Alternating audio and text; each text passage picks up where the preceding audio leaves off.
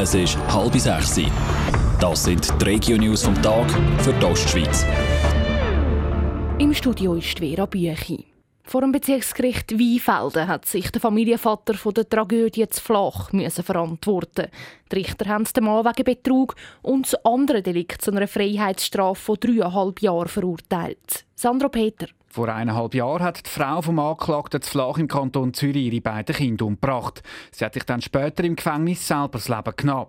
Im Prozess ist es nicht um die Tragödie zu Flach gegangen, sondern um verschiedene Delikte, die der Beschuldigte im Kanton Thurgau begangen hat, darunter Urkundenfälschung und Betrug. Der Mann ist schon fast zwei Jahre in Haft und dort muss er jetzt auch noch bleiben. Die Richter haben ihn schuldig gesprochen und zu 42 Monaten Freiheitsstrafe verurteilt. Das Urteil ist noch nicht rechtskräftig. Mehr Informationen dazu gibt es auf toponline.ch. Bei der Stadt St. Galler Wahlen zeichnet sich eine tiefe Stimmbeteiligung ab. Am 25. September werden St. Gallen der Stadtrat und das Stadtparlament neu gewählt. Bei den Wahlen vor vier Jahren ist knapp die Hälfte der Stimmbürger an Turnen gegangen. Das Jahr dürfte es aber weniger sein. Bis gestern haben knapp ein Achtel der St. Galler Stimmbürger per Brief ihre Stimme abgegeben, sagt der Stefan Wenger vom St. Galler Stimmbüro. Die St. Galler hätten das Jahr wahrscheinlich einfach schon zu viel an Turnen müssen.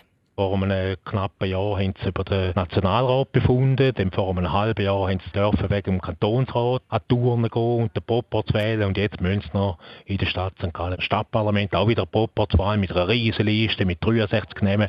Ich habe das Gefühl, die Leute genügeln jetzt langsam ein bisschen. Für die 63 Sitze im Stadtparlament bewerben sich knapp 300 Kandidaten. Beim Stadtrat gibt es Kampfwahlen. Sieben Kandidaten bewerben sich um die fünf Sitze im Stadtrat. Ein Velofahrer ist zu Pfin nach einem Schwächeanfall verstorben.